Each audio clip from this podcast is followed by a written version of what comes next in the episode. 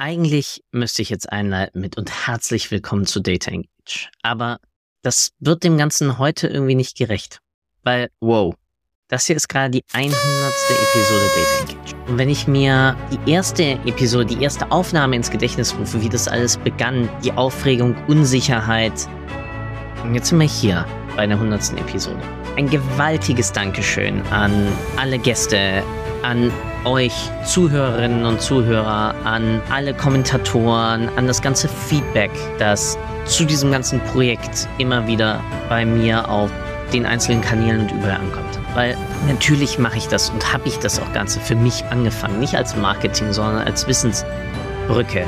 Aber es ist schön zu sehen, dass nicht nur ich hiervon profitieren darf sondern es auch andere da draußen gibt, die etwas mitnehmen können aus den Gesprächen, aus den Inspirationen, die doch aus diesem ganzen Thema Daten in Marketing und Sales und Kundenbegeisterung irgendwie entstehen. Und daher will ich euch einmal mitnehmen in so meine kleine Gedankenwelt. Weil seitdem ich diesen Podcast gestartet habe, habe ich mir natürlich immer wieder auch selbst darüber Gedanken gemacht, wohin entwickelt sich eigentlich dieser ganze Bereich? Wohin entwickeln sich Daten in Marketing? Wohin entwickelt sich das Ganze im Sales? Wohin kann sich eigentlich Customer Experience entwickeln? Und dafür breche ich es mal runter in drei Blöcke. Und der erste Block ist nächstes Jahr. Was könnte da passieren? Ich glaube, durch den ganzen Bereich Privacy Awareness, und damit ja auch die dahinterstehenden größeren Datenschutzbedenken und so, werden wir auf alle Fälle immer mehr First-Party- und Zero-Party-Daten einsetzen. Und was das bedeutet, ist, wir werden hoffentlich endlich diese Personalisierungsbrücke, die wir seit ich weiß nicht wie vielen Jahrzehnten schon fast vor uns hertragen, irgendwie endlich mal durchstoßen, dass wir es auch in digitalen, selbst eigenständig erzeugten Touchpoints irgendwie hinkriegen. Stichwort Website-Personalisierung. Natürlich ist das ein Balance ab Personalisierung versus Datenschutz. Aber ich glaube, da wird einiges hoffentlich im nächsten Jahr nicht nur durch KI, sondern auch einfach durch eine gewisse Awareness, die ja uns ja gar nichts anderes mehr übrig bleibt, ähm, passieren.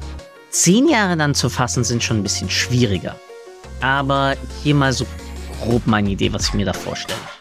Klar, erstens, Technologien werden weiterhin größere Sprünge machen. Technologien selbstverständlich, der ganze Bereich KI, aber auch wie wir Daten aufbereiten, wie der ganze Bereich Modern Data Stack, Zero ETL und sowas voranläuft. Aber was ich mir eigentlich erhoffe und vorstelle, dass wir adaptive Apps und Interfaces haben, die dann wirklich Marketing und Sales insofern dominieren, dass die Anwendung erkennt, was du möchtest, was du willst. Also stell dir mal eine Anwendung vor, die nicht nur reagiert, sondern vorausahnen kann durch deine Mausbewegung, durch das, was du historisch schon gemacht hast. Also Personalisierung auf einem ganz anderen Level, weil das Interface selbst sich zu dir anpasst, zu der Sache, die du gerade erreichen möchtest.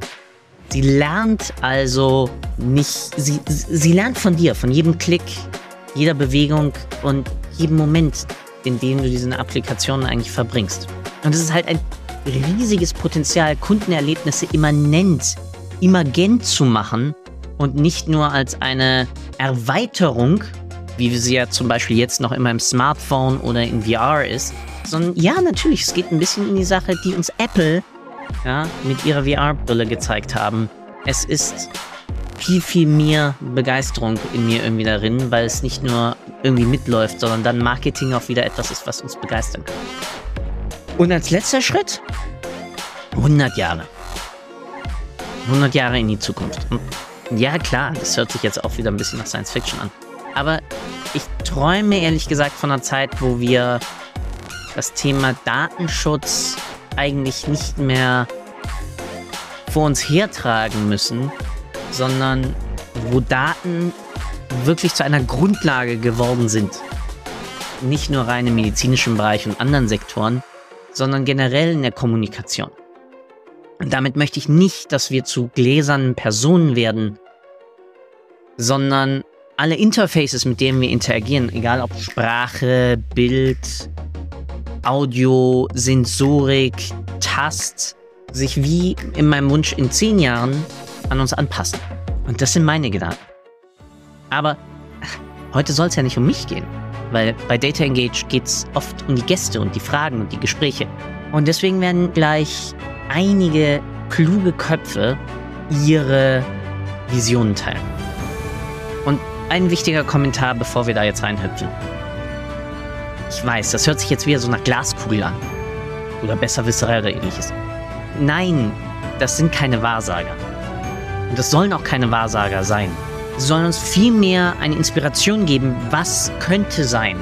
Ja, nutzt es wie immer als eine Grundlage für Ideen und nicht als, oh, aber er hat oder sie hat das und das gesagt und das ist nicht eingetreten. Nein, darum geht's nicht. Lass dich inspirieren.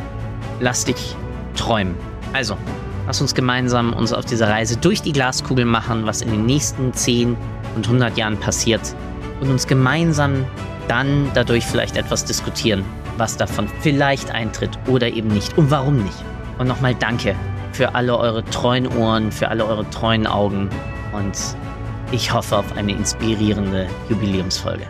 Den Anfang macht Matthew Brands und zwar auf Englisch. Vielen Dank. Data and marketing and sales. Where will we be a year, 10 years, a hundred years from now? It's very hard to say what the future holds for us. One thing is certain. The importance of data has been never bigger than today.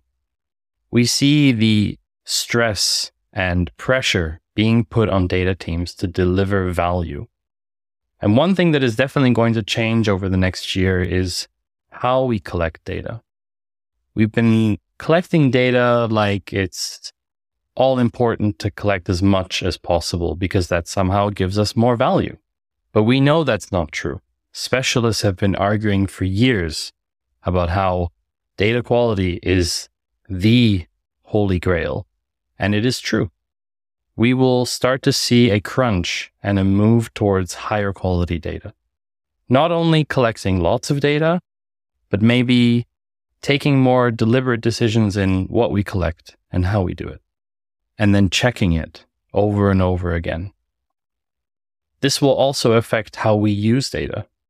If we just consider data as a static item that's never changing, like we did in the past, and just give it to whoever wants it, then we lose control and we lose its effectiveness too. So data is going to become more of a living asset within organizations. And especially in the context of sales and marketing, where feeding back that data into a loop to act on it, to be able to construct better advertisements or make sales efforts more efficient, it's going to rely on not only better quality data, but better processes. And so for the next 10 years, one thing that won't change is the amount of pressure that will be on data teams to deliver a return on investment. We see the cost associated with data. We see the crunching of the numbers, if you will. And we know that there's going to be increased pressure in the future to deliver value from those data teams. And it's certainly feasible that within 10 years, data teams might be a line item on the balance sheet that needs to deliver value and not just hocus pocus value in the organization. A hundred years from now is really difficult to predict. I won't be here. Many of us won't be here. But what I can tell you is that the human factor will still be the most important thing. Humans, everything is about us ultimately. As we collect data, as we do our analysis, as we take decisions, ultimately the context of the human about us is the most important thing. And in 100 years from now, I'm betting it's still going to be the same. Und weiter geht's mit Dina Brands mit einer wunderbaren Perspektive zu der generellen Kundenbeziehung. Was erwartet uns im datengetriebenen Sales und Marketing? Die flapsige Antwort ist, ich glaube, noch mehr Bullshit. Ich glaube, es wird noch mehr Anbieter, noch mehr Tools, noch mehr unübersichtliche Möglichkeiten geben, um vermeintlich zu tracken, wer wo hängen geblieben ist und draufgeklickt hat. Ich glaube, es wird noch weniger gesunden Menschenverstand geben und Leute, die sich ernsthaft damit auseinandersetzen, wer ist denn überhaupt mein Kunde und was braucht mein Kunde denn eigentlich? Und das kompensieren wir weiter mit Tools. Die weniger flapsige Antwort ist, ich glaube schon, dass es mehr Tools geben wird, die uns auf, ohne auf personalisierte Daten oder persönliche Daten zuzugreifen, die Möglichkeit gibt auszuwerten, hey, welchen Weg geht denn die Person, die wir da erreichen wollen? Ich würde mir nur persönlich wünschen, dass es auch mehr Tools gäbe, die uns in die Köpfe unserer Kunden bringen würde, damit wir die auch wirklich besser verstehen und nicht nur besser verstehen, wie sie sich verhalten und wo wir die erreichen. Weil es nicht nur darum geht, die Leute zu erreichen, sondern auch die Leute zu erreichen. Kommen wir zu Christian Gersmeier und seiner Ansicht, wie wir eigentlich so etwas überhaupt einschätzen können, wann und wie sich etwas entwickelt und was sich entwickelt. So, lieber Philipp, ähm, zuerst einmal will ich dir natürlich, wie es sich gehört, anständig gratulieren zu diesem Meilenstein. Ich denke, Dreistelligkeit zeigt endgültig, dass nicht nur du hartnäckig bist und begeistert für dieses Thema, sondern auch, dass es vor allem ein sehr relevantes Thema weiterhin bleibt und ein Podcast wie deiner weiter gebraucht wird. Also erstmal vielen Dank dafür und ähm, danke für das Chaos, was du mit reingebracht hast. Was ist meine Einschätzung zum Thema, was sich in den nächsten Jahren entwickeln wird? Zuerst einmal bin ich durchaus ein Anhänger der Erkenntnis, dass Menschen kurzfristige Entwicklung sehr häufig überschätzen das heißt, ähm, sie vielleicht überschätzen, was so in einem Jahr alles passieren kann. Allerdings langfristige Entwicklungen und Möglichkeiten, wie man diese auch selbst beeinflussen kann, sehr häufig unterschätzt werden. Und äh, von daher bei der Einjahresperspektive glaube ich, dass gar nicht so viel sich ändert, wie man heute vielleicht glaubt. Also ich fürchte leider, und das ist ein weinendes Auge auch, dass wir noch immer eher von Cookieless Future statt Cookieless Reality sprechen, dass wir noch immer davon sprechen, was wird AI wirklich verändern aber dass es nur sehr wenig Unternehmen und Agenturen gibt, die auch wirklich schon einen temporären Wettbewerbsvorteil haben, weil sie diese Möglichkeiten nutzen und ähm, das noch nicht wirklich flächendeckend im Einsatz ist. Bei der 10-Jahres-Perspektive hingegen sehe ich im Grunde genommen zwei Optionen. Option eins ist äh, so ein bisschen die traurige Realität, dass wir aufgrund von weiteren Regulierungen, aufgrund von Fragmentierungen eher dazu kommen, dass es am Ende einen Rückschritt gibt, dass ein Marketingtreibender in zehn Jahren vielleicht sogar weniger Möglichkeiten hat, als ich heute, die richtigen Zielgruppen anzusprechen, um das auch kanalübergreifend zu machen und ähm, da vielleicht eher weniger möglich sein wird. Die zweite Option ist aber, dass wir durchaus Fortschritte schaffen, dass wir vielleicht deutlich besser vernetzt sind in unseren Daten, dass wir endlich diesen Schritt machen von wirklich Big Data weg zu Smart Data und das, was so da ist, auch wirklich aktiv nutzen können und das nicht nur isoliert für eine Meta-Welt, nicht nur isoliert für eine Google-Welt, sondern wirklich übergreifend, ähm, holistisch, wirklich aus Kunden. Und das ist natürlich eher die Hoffnung, die ich habe als Marketingtreibender, dass das in zehn Jahren besser ist als heute. Wie sieht für mich die 100-jährige Perspektive aus? Ähm, glaube so ein bisschen dazwischen, zwischen den zehn Jahren und den, der 100 steht dass sich natürlich technologisch extrem viel verändern wird, dass wir ähm, heute oder ziemlich sicher sagen können, dass es diese Interfaces, wie es sie heute gibt, nicht mehr geben wird in einem Zeitraum dazwischen. Dass man deshalb natürlich fragen muss, wo werben wir überhaupt noch in Zukunft und für wen werben wir überhaupt noch und sich deshalb da massiv was verändern wird. Ich glaube vor allem, dass es aber kurzfristig auch ein, eine Gefahr gibt in diesem Bereich Missinformation, Werbeakzeptanz, Vertrauen von Werbung, weil das, was so technisch möglich ist, sei es irgendwie generative AI, die ähm, jedem jedes Wort in den Mund legen kann, natürlich auch dazu führt, dass die Menschen Sorge haben, manipuliert zu werden, ähm, nicht mehr sicher sein können, vielleicht, dass ähm, das, was sie sehen, die Wahrheit ist und deshalb auch ähm, ja die, die Technologie für negative Zwecke und Ziele genutzt werden kann. Und deshalb marketingübergreifend wahrscheinlich vor allem daran arbeiten muss, dass das Vertrauen weiter da ist, dass es an der Stelle dann doch auch positiv Regulierung weitergibt und ähm, Marketing immer weniger Werbung wird und immer mehr wirklich Kundendialog auf Augenhöhe, Festigung der Kundenbeziehung, Mehrwert für alle Player in einem Ökosystem. Und ähm, das ist dann auch mein großer Wunsch, glaube ich, der mich so nach diesen zehn Jahren ein wenig optimistischer dann vielleicht auch in die Zukunft blicken lässt. Vielen Dank, weiter so. Wir sprechen in 100 Jahren wieder. Ich freue mich mega, dass ich auch Sarah Söhlemann begeistern konnte, hier ein bisschen mal über ihre Empfindung zu sprechen, wo sich das Ganze hinentwickelt. Und besonders spannend finde ich ihre zehnjährige Perspektive, wo es dann schon ein bisschen mehr geht, was können wir im Reporting-Kontext eigentlich dann durch und mit KI eigentlich schon machen? Ich glaube, im nächsten Jahr werden wir noch viel zu tun haben in den Bereichen Tracking und Datenschutz. Und zwar nicht nur die Frage, wie wir Consent-Raten erhöhen, sondern eben auch, äh, wie wir den Wegfall von Third-Party-Pixeln ersetzen oder äh, kompensieren können. Und auch nochmal einen strengen Blick darauf, ähm, wie wir, was wir eigentlich genau, warum tracken und auswerten wollen. Da ist an vielen Stellen, glaube ich, auch noch Basisarbeit zu leisten. Beispielsweise ein gut überlegtes Google Analytics 4 Tracking oder auch eine Google Analytics Alternative ganz allgemein. Und ich glaube, uns wird auch noch weiterhin beschäftigen, wie die großen Ads-Plattformen wie beispielsweise Meta oder auch TikTok auf das Fehlen von browserbasierten Pixeldaten reagieren werden. In zehn Jahren, klar, schon KI. Wenn man sich anschaut, ähm, wie sich das in den letzten zehn Jahren entwickelt hat, werden da schon noch ordentliche Sprünge drin sein in den nächsten zehn Jahren. Und das wird auch ganz sicher Auswirkungen aufs Marketing haben. Zum Beispiel immer besser generierte Inhalte, smart aus automatisierte Aussteuerung oder auch KI-gestützte Auswertungen. All das haben wir jetzt schon. Und umso wichtiger wird eine solide Datenqualität. Ähm, von nichts kommt nämlich auch aus KI nicht sinnvoll.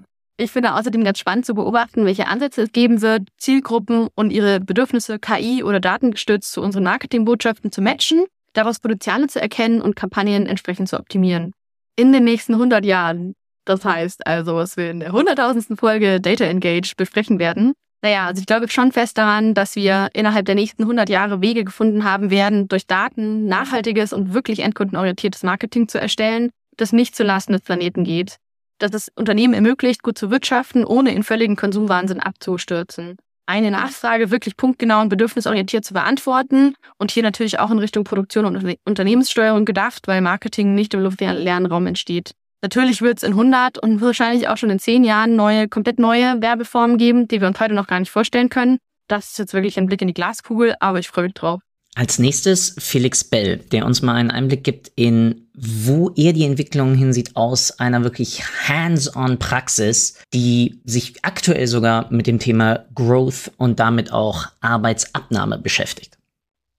Hi Philipp, herzlichen Glückwunsch zur 100. Folge Data Engage richtig, richtig cooler Content, der da immer entsteht bei dir äh, und deinen Gästen.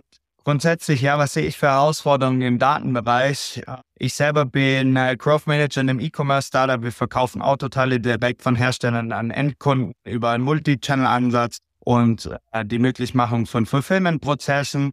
Spannend ist hier vor allem das Thema Generative AI, Produktbeschreibung zum Beispiel für Autoteile zu generieren. Hier sehe ich vor allem die Herausforderungen in Prüfalgorithmen oder in den Prüfprozessen, nachdem eine künstliche Intelligenz etwas erstellt hat. Das kannst du dir vorstellen, ist bei einer Bremsscheibe äh, ein ziemliches Problem, wenn die KI irgendwas hinzu erfindet. Und wenn du das dann gleichzeitig für 10.000 Produkte machst, wird es dann natürlich super problematisch, wenn hier irgendwie was schief läuft. Deswegen Prüfprozesse hinter Generative AI. Dann, ich denke, ein anderes großes Thema ist natürlich Performance Max, gerade für Leute, die ein super großes Portfolio haben für Smart Shopping Kampagnen zum Beispiel genutzt haben und jetzt auf Performance Max umsteigen mussten. Performance Max ist eine super Blackbox. Man sieht einfach, dass Google hier ja gewissermaßen Overspending betreibt auf Produkte, wo sich eigentlich eh schon verkauft hätten oder die einfach einen gewissen Mainstream-Effekt äh, äh, aufweisen. Äh, die Handlungen, die die KI da vornimmt. Diese Algorithmen zu erweitern, klug durch zum Beispiel Predictive Model Ansätze, die schon vorab Produkte klassifizieren und erst dann in Kampagnen reingeben. Das ist, glaube ich, super elementar, um hier das Maximum rausholen zu können. Das waren jetzt so eher so operativer Natur. Ich glaube, generell das Datenthema in jedem Unternehmen muss gelebt werden, Daten demokratisiert werden, jeder muss mit Daten umgehen können, gleichzeitig ja einfach verstehen, wie so ein Data Analyst eigentlich denkt, was, was macht der, was hat der für Gedankenspiele, woher nimmt er die Daten, wie analysiert er sie, das ist kein Wissen, was äh, vom Himmel fällt. Äh, man lernt es auch nicht wirklich in der Uni, außer man hat das äh, vielleicht dezidiert studiert. Und gleichzeitig hast du Unternehmen, die ja Hunderttausende von Mitarbeitern haben, die nicht in dem Zeitalter angekommen sind. Sprich, ich denke, es gibt gar nicht so viele Leute, wie man, wie man dort eigentlich bräuchte. Und Weiterbildung ist eigentlich, ja, elementar und ich glaube auch mit die größte Herausforderung, um da weiter vorankommen zu können. Noch spannender wird es natürlich, wenn man direkt drei Personen in einem Take hat, die sich unter anderem dann noch die Bälle gegenseitig zuspielen. Begeistern konnte ich dafür Nils Greinert, Dr. Yvonne Avaro und Dr. Stephanie Ganskow. Vielen, vielen Dank. Und es ist cool zu sehen, wie auch unterschiedliche Perspektiven bei euch im Team vorherrschen. Silber, erzähl doch mal, wo ist, was sind denn die Trends für Marketing und Sales im nächsten Jahr? Auf jeden Fall das Thema AI, Artificial Intelligence und die Mitarbeiter dahin wirklich auch zu bekommen, diese verschiedenen äh, AI-Tools zu nutzen. Genau. Und Nils, nutzt du die dann schon? Auf gar keinen Fall, weil der wichtigste Punkt im Marketing und wahrscheinlich auch im Sales ist Emotionen wecken. Und ich habe bisher kein Tool kennengelernt, das in der Lage dazu ist, mehr als Information zu geben. Emotional ist da bisher relativ wenig. Die Bilder, die beispielsweise mit KI erzeugt werden können, sind in meinen Augen nichts Besseres als Stock. Die Texte relativ kühl, aber ich glaube nicht, dass man damit verkauft. Keine Chance heute. Okay, dann sollte ich dir das vielleicht mal zeigen, wie ich das nutze, um mich inspirieren zu lassen, um Emotionen zu wecken. Also vielleicht sollten wir eine interne Session machen. Sehr genau, Steffi. Ja, ich glaube tatsächlich als Unterstützung im ganzen Ideenfindungsprozess ist es ja jetzt schon angekommen und das wird wahrscheinlich noch ähm, ja sich verdeutlichen, dieser Trend. Tatsächlich, Nils, gab es ja Umfragen zum Thema Textqualität durch AI und anscheinend gibt es Leute, die in der Lage sind, sehr gute Texte aus den Tools rauszukitzeln. In Umfragen hat sich nämlich gezeigt, dass die meisten Menschen die AI-Texte als emotionaler und, und, und wärmer empfinden als die zum Teil von anscheinend nicht so besonders guten Textern geschriebenen Texte. Wenn die Tools da noch besser werden, ich meine, wir sind ja gerade jetzt am Anfang, könnte ich mir vorstellen, dass das in Zukunft schon als emotional und ansprechend empfunden werden könnte. Und gerade natürlich bei so Texten, die sehr repetitiv sind, irgendwie das 500. beige Sofa muss irgendwie betextet werden, ne? da, äh, das ist natürlich, da kommst du auf die Emotionen nicht so an. Von daher sind da, glaube ich. Damit genutzt, wenn du das Sofa emotional vertextet, dann bist du vielleicht die Person, die den Unterschied macht. Ja, aber wenn man, wie gesagt, nicht ein beige Sofa hat, sondern sehr viele gleiche Produkte, die alle gleichen Eigenschaften haben, mehr oder weniger. Das ist natürlich eine große Hilfe, wenn alle betextet werden sollen. Ja, das stimmt. Und wenn wir jetzt nicht nur über Text, sondern auch über Bild sprechen in der Suche, siehst du da einen Trend für das kommende Jahr, der vielleicht auch schon gestartet hat? Darf ich glaube tatsächlich, das wird genau das gleiche werden, wie das mit den Stockbildern war in den letzten Jahren und Jahrzehnten, dass sie nämlich immer professioneller geworden sind und dass sie immer mehr Verwendung gefunden haben und dass aber die ganze Sache dadurch nicht besser geworden ist. Also wenn du durch AI jetzt genau passgenauer Bilder erzeugen kannst, was du ja kannst, ne, indem du die Vorgaben machst, wie das Bild auszusehen hat. Und die Bilder dann tatsächlich auch so aussehen, dass man nicht sieht, dass es KI äh, erzeugt ist, glaube ich trotzdem, dass es genauso wie bei den Stockbildern nie an ein echtes Foto rangucken wird, was äh, die Emotionalität angeht. Aber vielleicht bei Infografiken und, und Bilder, die, die Emotion, äh, die Emotion, sag ich schon, die Information vor allem darstellen sollen. Ja, das ähm, auf jeden Fall. Könnte das was sein? Ja, ich glaube, das war, könnte Oder beim Erstellen von PowerPoint-Folien. Auch beim Setzen von Whitepapern oder, oder ne, Booklets oder hm. E-Books oder sowas, wo jetzt die Designer hingehen und sich das hin und her zurechtstellen, das glaube ich schon. Also, dass bei solchen Sachen wie, ja, Können wir eigentlich unsere Designer langsam rausschmeißen. Und dann schon mal anfangen damit. Was glaubt ihr denn, wie das dann in etwas fernerer Zukunft äh, aussehen wird? 50 Jahre, 100 Jahre? Hm, weiß ja keiner. Ich glaube nicht, dass wir da noch einen Job haben. Ich glaube nicht, dass wir da noch leben.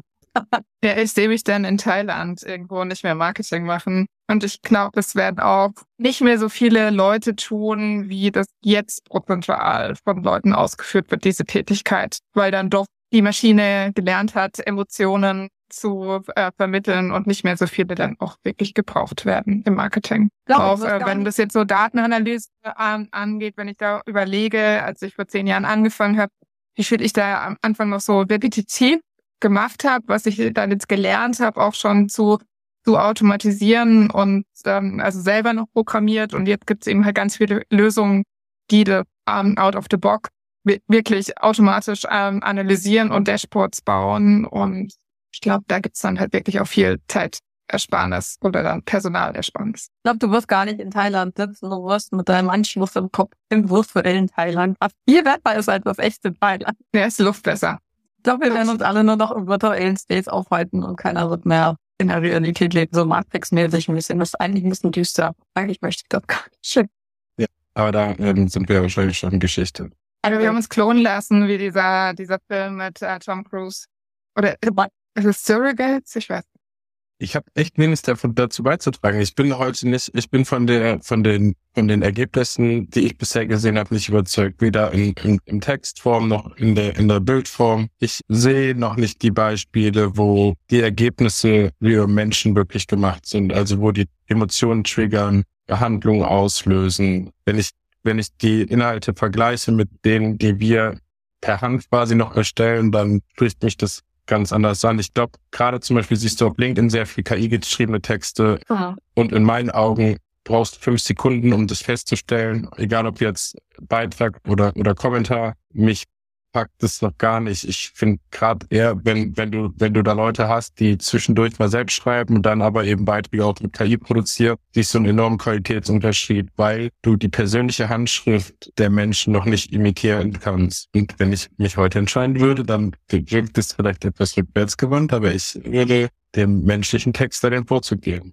Also wäre dein, deine Trendvoraussage, dass KI gar nicht so den Stellenwert einnehmen wird, wie es jetzt immer dargestellt wird. Nee, noch nicht eingenommen hat. Das wird sich, ne, also je mehr Informationen in, in die Tools reinschließen, desto besser werden sie natürlich. Ähm, Ja, aber da haben wir ja auf der anderen Seite äh, das Problem mit, oder die EU, die eben halt sagt, okay, wir können gar nicht mehr so viel Daten äh, sammeln wie äh, davor, die eben halt dann da auf eine Einschränkung vornimmt. Also vielleicht kann der Algorithmus gar nicht so gut lernen, wie er das jetzt bisher konnte. Und vielleicht gibt's dann doch nicht diesen großen Erkenntnisgewinn. Nicht in Thailand sitzen und Ja, schwierig, ne? Es ist ja äh, gerade das Thema Datensammeln, das bringt ja auch immer mehr ins Bewusstsein der Leute und jetzt haben ja die ersten großen Websites, viele kleine ja sowieso schon angefangen, diese ganzen Bots auszusperren, ne? Diese ganzen ChatGPT allen voran, aber das äh, gilt ja auch für, für andere Bots, die eigentlich nur dadurch lernen, dass sie im Internet ne, Inhalte aufsaugen. Von daher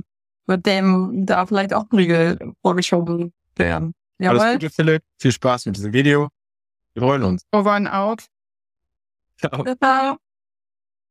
Mit Mike Bruns folgt jemand, dem ich persönlich, was das Lernen über den Umgang mit Daten einiges zu verdanken habe. Umso mehr freue ich mich auf seine Perspektive, wie wir mit der veränderten Datenmenge, die seiner Meinung nach kommt, umgehen werden, umgehen sollten. Ja, hi Philipp, äh, hi Publikum. Ähm, Philipp hat mich gebeten, ein äh, kleines Video aufzunehmen, so zum Thema Marketing und Sales in der Zukunft oder jetzt in einem Jahr oder wie sieht das in fünf oder zehn Jahren oder 100 Jahren aus. Und ich möchte einfach gerne ein paar Statements dazu machen. Ich würde mich zunächst mal auf das nächste Jahr beschränken. So, was ist eigentlich der Trend fürs nächste Jahr? Und natürlich müssen wir das Thema künstliche Intelligenz ein Stück weit erwähnen. Ich glaube, dass äh, künstliche Intelligenz in der Customer Experience ähm, Forschung und Bearbeitung und Analyse ähm, eine größere Rolle spielen wird, als es das bisher noch getan hat. Ähm, es wird unter anderem auch darum gehen, zum Beispiel smarte Segmente anzulegen. Ja, das heißt also, ähm, die KI vielleicht auch mitentscheiden zu lassen, was ist denn hier ein interessantes Publikum und wie können wir der, diesem Publikum ein Stück weit weiterhelfen auf unserer Website oder sie generell einfach besser machen. Äh, und natürlich können wir die KI auch in Sachen Customer Experience oder Ver Vertrieb, Sales, was auch immer, noch mehr übernehmen lassen, zum Beispiel in Richtung individuellem Service, Chatbots und so weiter, die dadurch natürlich aufgebaut werden, die den Vertrieb und Verkauf von Produkten letztendlich auch ein bisschen mit fördern. Ähm, zweites Thema, das ich auch fürs nächste Jahr sehe, ist ähm, eigentlich eine Entwicklung, die ich schon länger mal wieder wahrnehme äh, und die ist, ja, bezieht sich im Wesentlichen darum, äh, darauf, dass Marketing und Vertrieb enger zusammenarbeiten, vielleicht sogar wieder quasi gemeinsam operieren. Ne? Bisher war es ja oft so, dass Marketing und Vertrieb ein bisschen im Unternehmen äh, auch mal gegeneinander gearbeitet haben. Das erlebe ich immer wieder in vielen Unternehmen, äh, wo es nicht so wirklich harmonisch läuft. Und ich glaube, dass ein, ein, ein großer Gewinn sein kann für Unternehmen, wenn diese beiden Schwerpunktabteilungen miteinander arbeiten und sich gegenseitig stützen. Ja, das heißt, Vertrieb muss verstehen, wie verkaufe ich mit Worten im Marketing, wie kann ich den Kauf vorbereiten. Marketing wiederum muss verstehen, was sind tatsächlich auch die Kaufbedürfnisse äh, der Nutzer äh, und wie kann der Vertrieb sie letztendlich stützen. Und das beste Bild, das man schaffen kann, ist einfach ein gemeinsames Arbeiten. Und dazu gehören zwangsläufig natürlich auch, mit Daten zu arbeiten ähm, oder auch eben, ich sag mal, ja, vielleicht auch mal die künstliche Intelligenz ein bisschen mitspielen zu lassen. Äh, eine große Herausforderung fürs nächste Jahr wird sicherlich sein äh, das Thema Data Loss. Also wir haben immer wieder äh, mehr Hindernisse, Daten zu erheben, insbesondere im Mittelstand oder bei kleinen Unternehmen sehe ich immer größere Hürden, äh, das auch hinzubekommen. Vor allen Dingen zum Beispiel im E-Commerce-Bereich, wo es nicht so viele Logins gibt, wo wir wenig First-Party-Data haben. Ähm, da werden wir sicherlich immer mehr mit Datenverlusten zu kämpfen haben und auch Cookie-Einschränkungen. Die Browser werden weiterhin ihre, ihre Daumenschrauben ein Stück weit anziehen. Äh, wir werden also nicht mehr Daten haben, sondern in der Regel eher weniger. Und wir müssen in der Lage sein, die besser zu begreifen. Auch da kann uns künstliche Intelligenz vielleicht ein Stück weit unterstützen, wenn genügend Daten grundsätzlich da sind. So, ich sehe noch langfristige ähm, Visionen, will ich mal fast sagen, ja, äh, für die nächsten fünf bis zehn Jahre vielleicht. Und auf der einen Seite sehe ich ähm, so eine zweigeteilte Unternehmenswelt. Ja. Das heißt, auf der einen Seite gibt es Unternehmen, die an Datenkompetenz zum Beispiel arbeiten äh, und ähm, das auch immer weiter ausbauen können. Und dann sehe ich auf der anderen Seite eben Unternehmen, die dieses Thema aktuell noch nicht besetzen oder besetzen wollen. Und für die ist dann möglicherweise der Zug irgendwann ein Stück weit abgefahren. Ähm, das heißt, da wird eine Schere auseinander gehen und da wird ein relativ großer Spaltpilz, den man vielleicht Datenkompetenz nennen könnte, wird ähm, diese Schere größer werden lassen. Und ich, ich sehe schon, dass große Unternehmen das besser hinkriegen können, weil sie einfach entsprechende Ressourcen zur Verfügung stellen können, vielleicht auch attraktiv genug sind für entsprechende Mitarbeiter, die sich darum kümmern können. Auf der anderen Seite eben kleine, mittlere Unternehmen, die da ein bisschen Schwierigkeiten haben werden. Ähm, und denen kann man natürlich auch helfen. In erster Linie ist aber erstmal äh, Ergebnis eine Folge von Absicht, ähm, sollten die es auch erstmal wollen. Und dann sehe ich noch einen langfristigen Trend, ebenfalls, was ich eben schon mal angedeutet habe, dass es immer mehr cross-funktionale Teams geben wird. Also Teams, wo Vertrieb und Marketing und Analysts und so weiter eng zusammenarbeiten ähm, Matrix-Organisation ist da sicherlich auch ein großes Stichwort. Erlebe ich immer wieder, dass in solchen Organisationen viel Power in Richtung Innovation ist, in Sachen Weiterentwicklung, wenig Stagnation. Ähm, das mag nicht nur allein an der Organisationsform liegen, die alleine löst das Problem nicht. Aber das Mindset, das solche Organisationsformen ermöglicht, äh, kann eben auch das Unternehmen letztendlich äh, nach vorne bringen. Das sind so die Sachen, die ich sehe.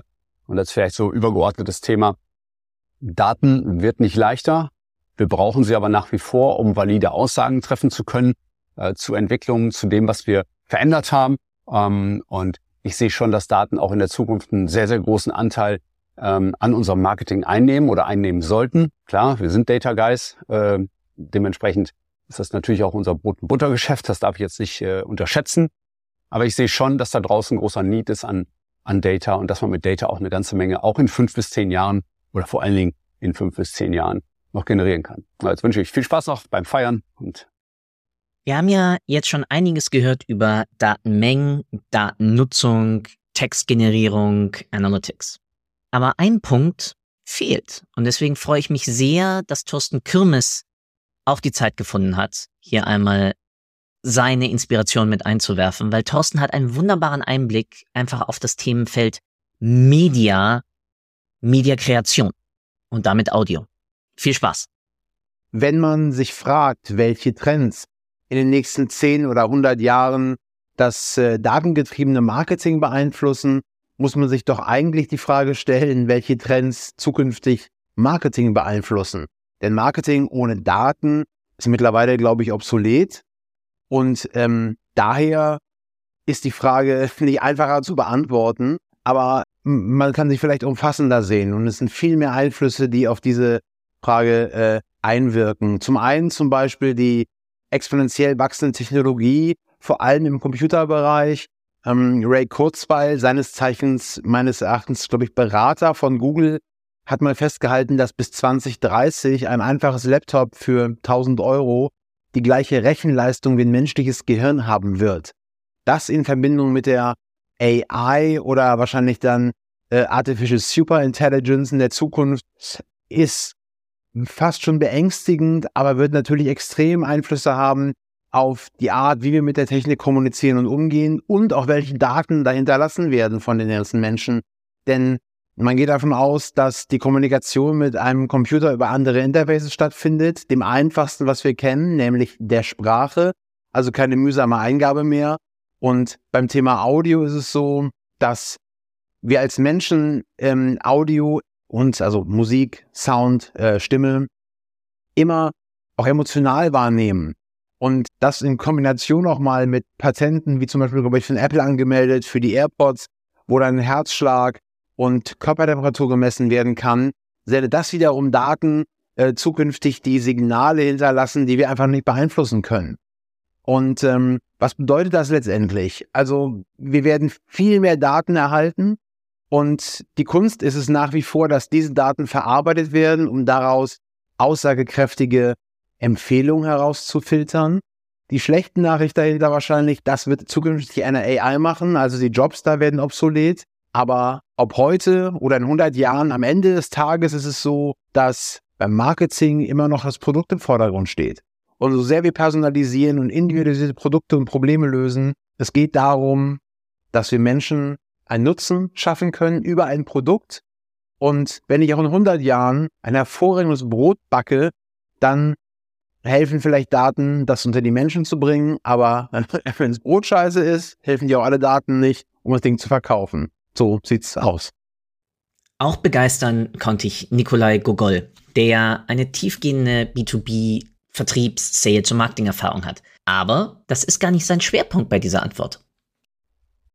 Hi Philipp, erstmal danke, dass ich hier einen Beitrag leisten darf zum 100. Folge des Data Engage Podcasts Videoformat. Super cool. Um deine Frage zu beantworten, welche Strategien, Herausforderungen ich in den nächsten Jahren für Marketing und Sales, besonders im Kontext von datengetriebener Anwendung eben sehe, gibt's, glaube ich, in der ersten Form zwei Herausforderungen, die es gibt. Zum einen das Thema, das du im Prinzip ja schon ähm, forcierst und auch aufrollst, einfach diese ganze Thematik mit Datenschutz und Ethik. Also sprich, wie gehen wir mit Vertrauen und der Transparenz um? Wie müssen Unternehmen damit umgehen, lernen? Ja, ist ja wirklich auch so. Bestes Beispiel, ich war gestern in einem Einkaufen mit meiner Frau, so, und mir wurde einfach bei, äh, bei der Anmeldung zu einer App via Mobiltelefon gesagt von der Verkäuferin, die den Auftrag hatte, ja, ja, ja, einfach alles akzeptieren, alles akzeptieren. Ich glaube, da ist die Herausforderung auch Mitarbeiter auf dem, sag mal, ähm, Point of Sale auch zu sensibilisieren, gerade im B2C-Bereich,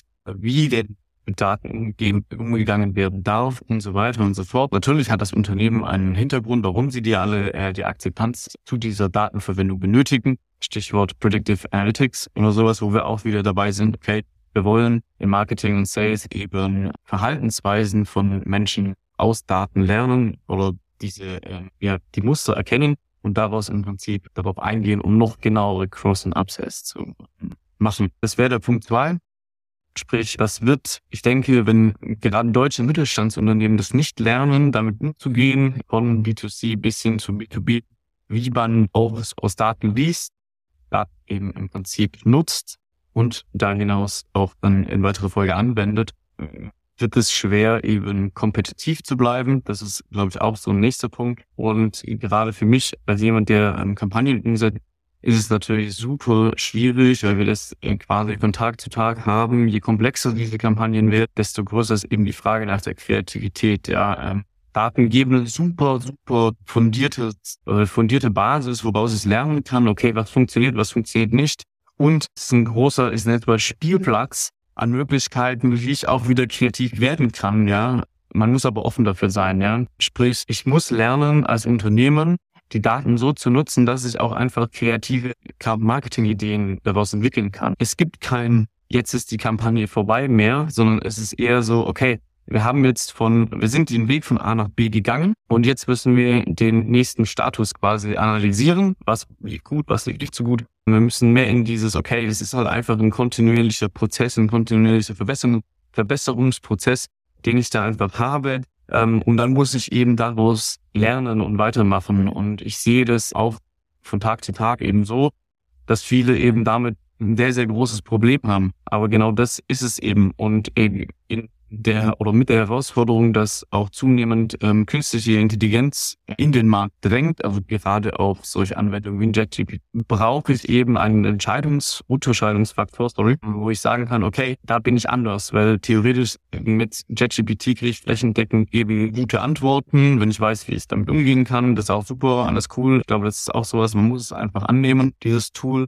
Aber am Ende des Tages ist vielleicht das daraus Lernen aus diesen Daten, die ich bekomme, und wieder menschliche Kreativität reinbringen. Das ist, glaube ich, die größte Herausforderung, die es so in absehbarer Zeit eben gibt. Ich denke eher, das ist ein mittelfristiges Ding, aber gerade wenn man so die wirtschaftliche Lage anschaut, ergibt sich da auch eine super Chance für deutsche Unternehmen eben vielleicht wieder ähm, Fuß zu fassen, indem man einfach lernt, okay, wie kann ich die, äh, wie kann ich Analysen, datengetriebene Analysen einfach mit menschliche Intuition verbinden und so ja, emotionale Bindung zu meiner Zielgruppe zu schaffen. Das ist, glaube ich, die maximale Herausforderung, die es zu meistern gilt. Ich hoffe, das passt. Bis dann. Ciao. Der nächste Beitrag hat mich megamäßig erinnert an Back to the Future. Warum? Hört mal genauer rein bei Dr. Tim Wiegels. Moin, ich bin Tim und äh, unser lieber Datenbaron hat mich gefragt, was denn meine Prognosen für Marketing und datengetriebenes Marketing in den nächsten zehn Jahren sind.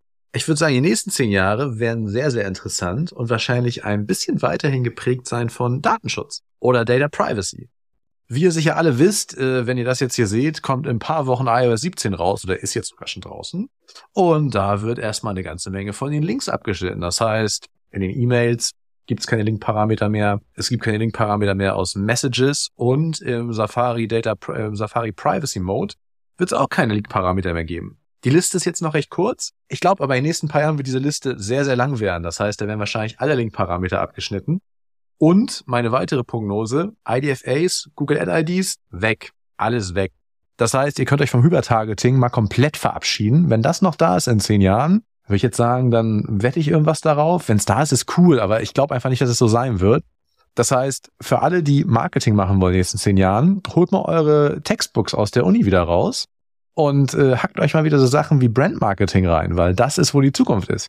Marketing oder Media Mix Modeling, MMM oder mm, war Crashtest damals, war auch ein schöner Song. Auf jeden Fall MMMs, Inkrementalität und Experimente, Experimente, Experimente. Darüber kommt ihr nicht hinaus und äh, ja, oder wir können einfach sagen Uplift Modeling. Das wird einfach das Ding. Ich hoffe so ein bisschen, dass sich irgendjemand 5G in der Zukunft zum, äh, wirklich zunutze machen wird und wir vielleicht irgendwie dadurch ein bisschen mehr lokales Targeting hinkriegen. Das heißt, vielleicht irgendeine DMP, CDP, die wirklich nur in irgendwelchen Wi-Fi-Badges arbeitet, worauf du dann, wenn du in diesem Wi-Fi bist, bestimmte Werbung ausgespielt kriegst. Komplett kontextbasiert, wo bist du gerade, aber nicht basierend auf deine Person. Du bist gerade da, du hast gerade das und das, du hast dich gerade von da nach da bewegt, dafür kriegst du Werbung. Wie jetzt mein schöner alter FreeNow-Case wäre, es ist 4 Uhr morgens auf dem Kiez, du kriegst Werbung dafür, dass du ein Taxi nach Hause nimmst. Klar, logisch. Die nächsten 100 Jahre. Ja, wollt ihr jetzt einen Blade Runner Witz machen? Ihr wisst ja alle sicher, dass das äh, Blade Runner auf Englisch von der Short Story Do Androids Dream of Electronic Sheep abstammt oder davon gemacht wurde. Die Frage ist jetzt, brauchen Androiden oder irgendwelche künstlichen Intelligenzen eigentlich Werbung? Weil ich glaube, da gehen wir in den nächsten 100 Jahren hin. Vielleicht keine Singularität, aber es wird alles sehr, sehr viel mehr automatisiert sein. Und ich glaube nicht, dass viele Leute noch selber einkaufen werden. Das wird eh alles so laufen, dass ich einen Kühlschrank zu Hause stehen habe und der Kühlschrank sich entscheidet, was ich gerade essen will oder sollte vielleicht auch. Und genauso wird es, glaube ich, mit allen anderen Sachen sein. Das wird alles sehr automatisiert sein und ich glaube, Werbung wird uninteressant. Es wird eher interessant, was im Haushalt fehlt, was die Person selber will oder was mein Neuralink-Chip sich gerade denkt, was ich gerne hätte. Ist das gut oder schlecht? Weiß man nicht, aber ist auf jeden Fall spannend. Und wie ihr hinter mir seht, bin ich sowieso ein großer Sci-Fi-Fan. Das heißt, ich finde das alles ganz geil. Warten wir, was passiert. Es wird auf jeden Fall eine Menge passieren. Als nächstes Georg Blum. Und er nutzt zwei wunderbare Analogien, um aufzuzeigen, wo trotz des ganzen Hypes doch noch immer der Fokus liegen sollte. Ja, liebe Leute, hier spricht Georg Blum. Der Philipp hat mich gebeten, noch ein bisschen was zu den Trend der nächsten zehn, vielleicht sogar hundert Jahre zu sagen. Und naja, ich bin, da ich ja schon ein, ein, ein äh, gesetzter, in dem gesetzten Alter bin, ein älterer Herr bin, weiß ich nicht, ob ich über die nächsten hundert Jahre schon so ein bisschen fabulieren soll. Ich bin schon froh, wenn ich die nächsten zehn Jahre überschauen kann. Und ähm, das ist vielleicht auch der ähm, einer der wichtigsten Dinge, wenn man so über Trends spricht. Ich denke, was, was sind Trends? Trends sind Entwicklungen und, und wer so ein bisschen mit wachsamem Auge durchs Leben geht und sich äh, mit offenen Ohren und, und wenn man auch ein bisschen interessiert, was andere so sagen, da kriegt man an sich die Trends in der Regel ganz gut mit und verpasst keine. Es ist nicht immer wichtig, Trends äh, sofort zu folgen. Es ist nur wichtig zu wissen, was tut sich im Markt und immer wieder reflektieren im Sinne von, ist das jetzt gerade wichtig für mich? Ist das jetzt wichtig für meine Kunden? Und äh, wenn dann beides zusammentrifft, dann ähm, macht es sicherlich Sinn, da ein bisschen tiefer einzusteigen. Ich selber folge manchmal auch Sachen einfach spaßeshalber, weil mich interessiert. Das ist natürlich auch möglich, aber ähm, am Ende ist es immer eine Frage der Zeit, wie viel man dafür investieren kann. Ja, ähm, was mich in den letzten Jahren ähm, eigentlich immer wieder beeindruckt hat, ist so ein bisschen auch was, was äh, jetzt jüngst in dem Apple-Video über Augmented Reality, äh, Virtual Reality veröffentlicht worden ist. Und äh, jeder, der das Video noch nicht gesehen hat, der sollte sich das einfach mal ähm, vor Augen führen, mal schauen, was sich da alles so tut und letztendlich dann auch mit dieser Brille eben, was da in unserem Leben alles passieren kann. Und ich ich äh, denke, das ist eine Möglichkeit. Data-driven heißt ja letztendlich auch, ähm, wir lassen uns nicht von den Daten treiben, sondern die Daten treiben eine Aktivität. Ich denke, das ist ein ganz wichtiger Unterschied. Also wer sich nur von Daten treiben lässt, der ist irgendwo getriebener und, und kommt dann irgendwann auch in den roten Bereich und ist überlastet und ja, dann äh, ist es irgendwann zu viel im wahrsten Sinne des Wortes. Deswegen ist auch Data-Driven eben im Sinne von, welche Daten sind denn wichtig für das Data-Driven. Also es geht nicht nur darum, dass man sich mit allen Daten befasst und alle Daten, die es irgendwo möglich sind und am Ende vor lauter, wie sagt man so schön, im Wald vor lauter Bäume nicht sieht. Und deswegen ist es eben an der Stelle auch so, so elementar wichtig, dass man überlegt, wie ist seine Datenstrategie? Also sprich, was sind denn die Dinge wichtig? Welche Zielgruppen äh, spreche ich denn an? Welche Kundengruppen? Was für Datentöpfe muss ich dafür vorhalten? Was für Datentöpfe muss ich anreichen? Was für Datentöpfe muss ich hier ausbauen. Und das ist letztendlich schon wiederum ein kleiner, wenn man so ein Zwischenfazit nach ein paar Sekunden ziehen will, auch ein wichtiger Tipp. Es geht natürlich auch darum, ein paar Hausaufgaben zu machen. Die, die Trends äh, gehen nur dann gut, wenn man auch entsprechend immer wieder seine Hausaufgaben macht, also sprich die Grundlagen schafft. Da gehört, wir, wir könnten das bei uns in der 1 Relations immer als AQDQ, so ein bisschen aus ACDC abgeleitet, AQDQ ab. Also Adresse- und Datenqualität, Adressqualität, Datenqualität, die muss da irgendwo stimmen. Und jetzt natürlich durch diese digitalen Touchpoints ist die natürlich auch viel äh, sicherlich aufwendiger, einerseits aber natürlich auch spannender zu generieren. Und ich vergleiche Data Driven auch so ein bisschen in, in, in mit zwei Beispielen. Also das eine ist einmal, ähm, es ist wie so ein bisschen Billardspielen. Also ich, ich stoße mit einer Kugel in, in, in eine größere Menge an, an andere Kugeln und dann passiert da was. Und eine andere Kugel stößt wiederum eine nächste an und wiederum eine nächste stößt wieder eine andere an. So äh, ist Data Driven natürlich irgendwo auch eine gewisse äh, äh, Sache, wo, wo man am Anfang nicht so richtig weiß, was am Ende rauskommt. Und das wiederum hat mit einem anderen Punkt sehr viel zu tun, den ich immer wieder empfehle. Es braucht jemand, der ein bisschen den Überblick behält. Also auch wenn man über die Zukunft nachdenkt, es werden immer mehr Datentöpfe, es werden immer etwas mehr unstrukturiertere Daten entstehen. Wir denken alle ein bisschen in Richtung Crawling, wir denken in Richtung Maschinen, Sensorik, verschiedene Tracking-Tools, die aufzeigen, wo wir hinlaufen, wo wir gerade online sind, etc. Das ist alles so ein bisschen wie, wo man, wie, wie Billard, eine Kugel stößt die andere an, aber am Ende muss der Mensch immer noch den Überblick behalten. Oder es braucht eben auch eine Technologie, die sozusagen den Menschen unterstützt und sagt, okay, ab, ab wann ist gut, ab wann ist sozusagen das, das Rad überdreht. Also das ist auch ein wichtiger Punkt. Der zweite, äh, das zweite Bild, was neben dem Billard für mich ein wichtiger Punkt ist, ist eher so diese Prozessdenke. Auch da stößt eins das andere an, aber da ist es relativ eindeutig. Und da stellt für mich das Bild des Staffellaufs ein ganz, ganz wichtiger Aspekt dar, so dass man eben sowohl unter Speed-Bedingungen, aber auch unter Qualität den Staffelstab übergibt. Also sprich von einer Abteilung zur anderen oder innerhalb des Prozesses von einer Aufgabe zum anderen. Und da kann Data Driven natürlich gewaltig helfen, auch im Sinne von, was kann Next Best Offer, was kann Next Best Order sein, was kann als Next Best Activity oder Task sein und dessen gilt es, äh, sich zu widmen. Er kann, ich werde den Begriff gar nicht allzu oft äh, äh verwenden oder habe sie nicht verwendet, werde ihn nicht verwenden, das Thema AI oder KI eine Rolle spielen, aber ich glaube, das ist jedem klar. Man, man merkt auch, dass das Thema Skills eine ganz große Rolle spielen. Erst heute Morgen habe ich wieder einen, einen Bericht gelesen, dass es sehr, sehr, sehr viele äh, jetzt sich als KI-Experten ähm, auf LinkedIn bezeichnen. Das mag richtig oder falsch sein, aber am Ende geht es darum, dass natürlich dieser Bedarf an Fähigkeiten, äh, analytisch zu denken, Daten zu analysieren, Daten zu Prozessen einzusetzen, ähm, zu Reportings, zu Managemententscheidungen einzusetzen.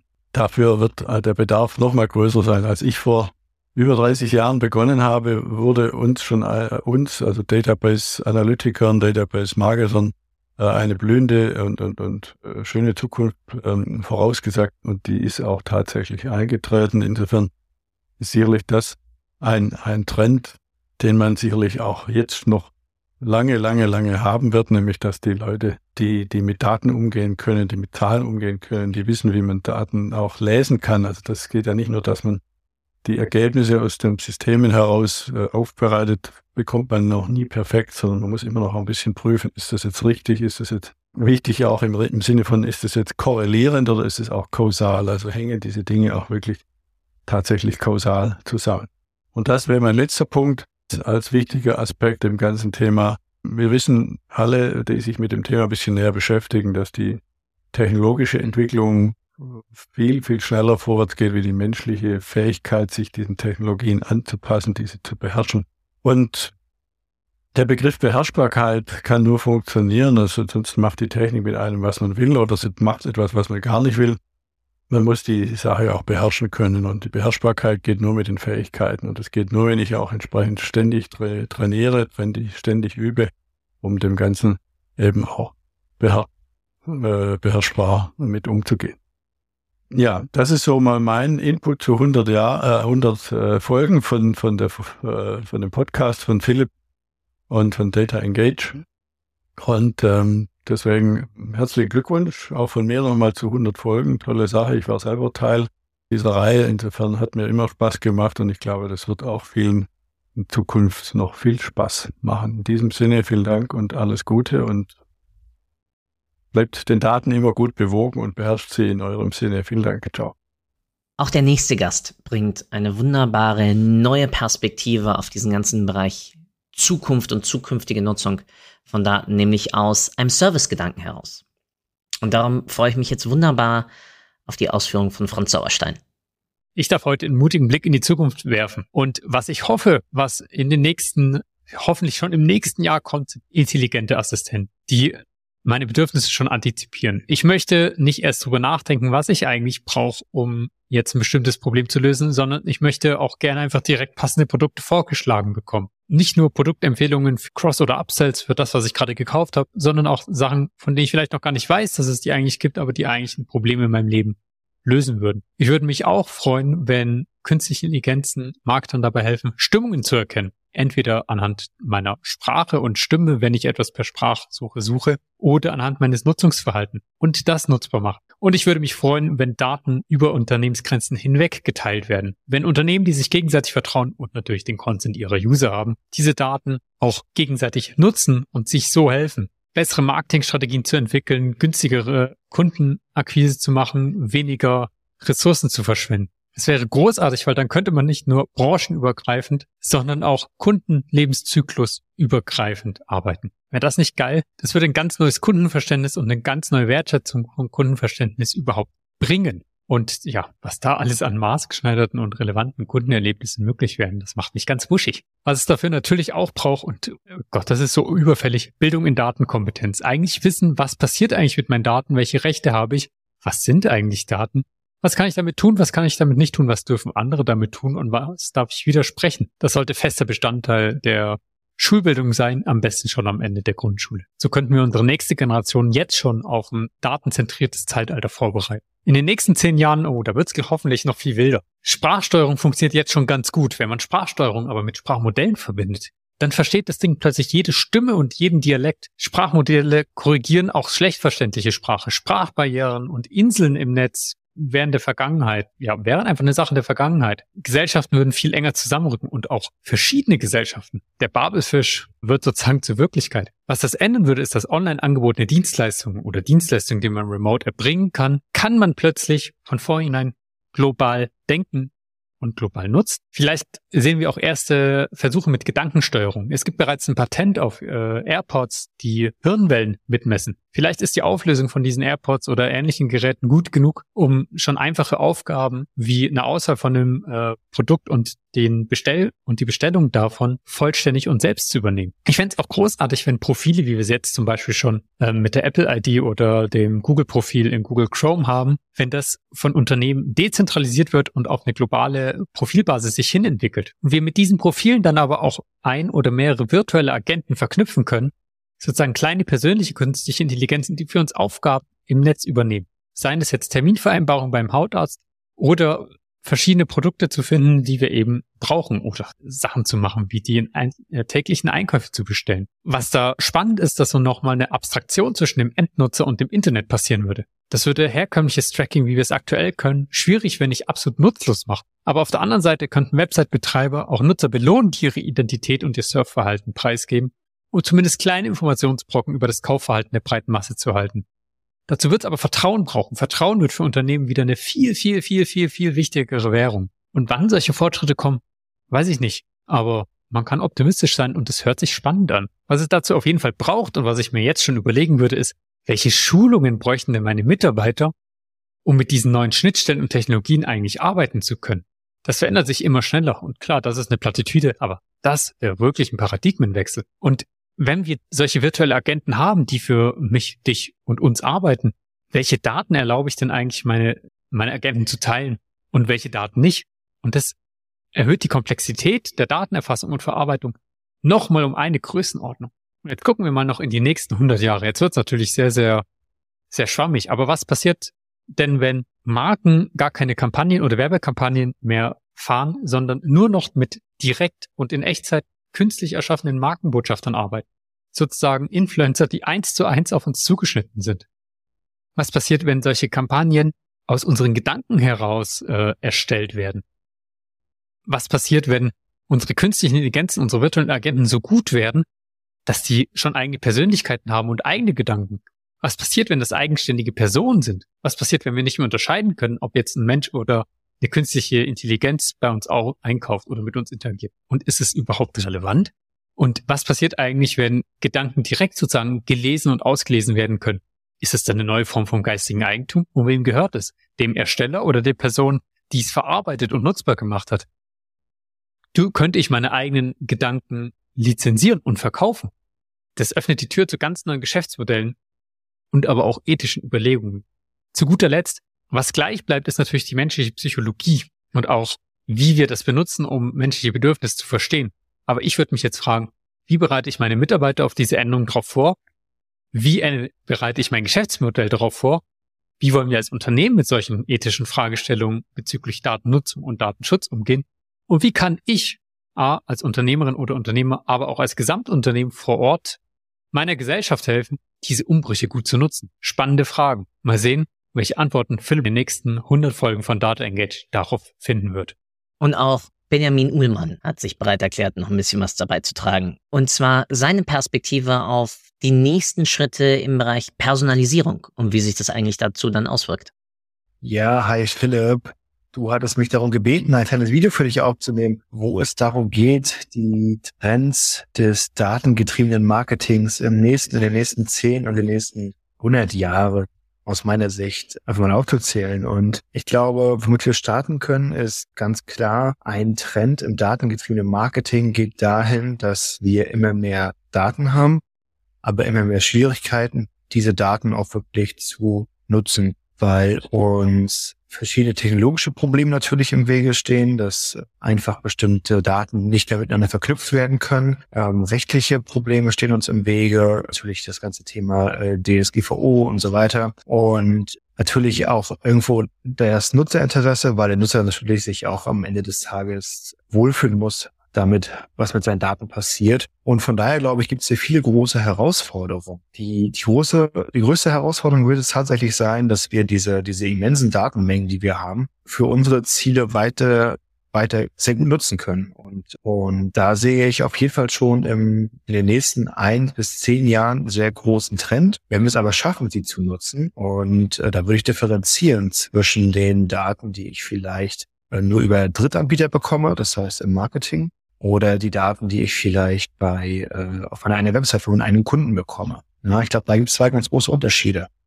Die Daten oder datengetrieben zu arbeiten mit Facebook, mit Google und so weiter. Das wird, glaube ich, einfach schwieriger und komplexer werden. Und andersherum glaube ich, dass es deutlich besser werden wird, mit den Daten zu arbeiten, die die Kundinnen und Kunden bei uns lassen. Angenommen, wir gehen jetzt mal zehn Jahre in die Zukunft, dann gehe ich davon aus, dass wir ein deutlich höheres Maß an Personalisierung auf vielen Websites finden werden, dass wir die Daten, die uns der Kunde gegeben hat, mit den bestehenden KI-Modellen viel besser verknüpfen können, um die Relevanz der Produktauswahl, der Content-Auswahl, was auch immer für die äh, Kunden zu erhöhen. Man hätte es immer noch so, wenn ich das Handelsblatt aufschlage, am Samstag habe ich 64 Seiten, die sind halt schön sortiert.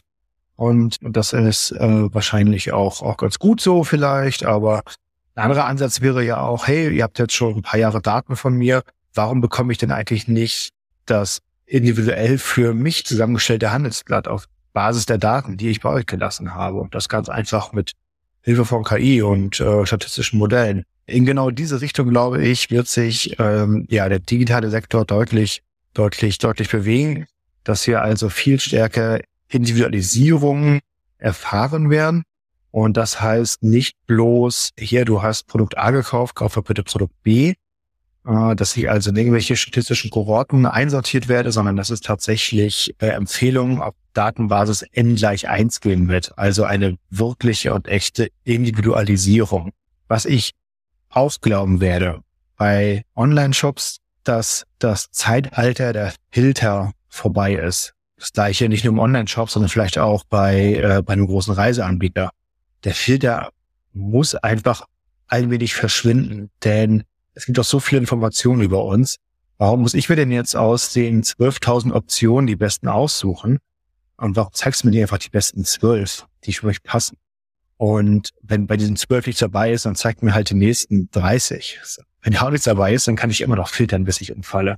Das Thema, ja, die Daten so zu nutzen, dass sie zielführend sind für den Endkunden. Das heißt, dass es eine höhere Relevanz an Empfehlungen gibt, dass es eine höhere Wahrscheinlichkeit gibt, dass das, was auch immer vorgeschlagen wird, dem Nutzer besser gefällt und dass dadurch auch einfach eine Zeitersparnis, glaube ich, äh, entsteht glaube, das ist ein absoluter Trend, den wir in den nächsten äh, zehn Jahren sehen werden.